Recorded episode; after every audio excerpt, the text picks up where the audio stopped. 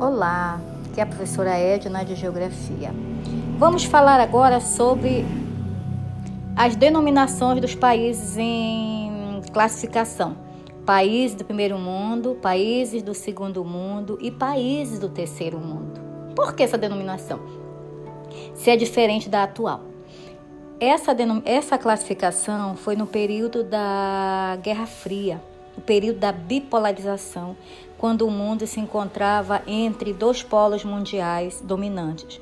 De um lado, Estados Unidos dominando o capitalismo e do outro lado, o socialismo dominado pela ex-União Soviética.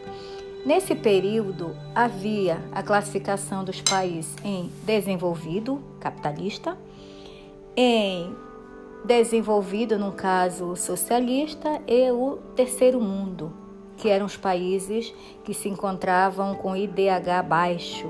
O que é o IDH? Índice de Desenvolvimento Humano. Nós temos uma outra matéria falando sobre isso. É...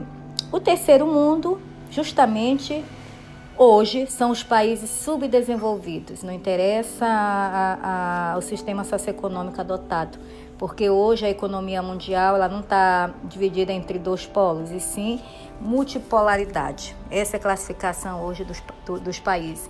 Em países desenvolvidos e países subdesenvolvidos. Esse também pode ser subdesenvolvidos emergentes.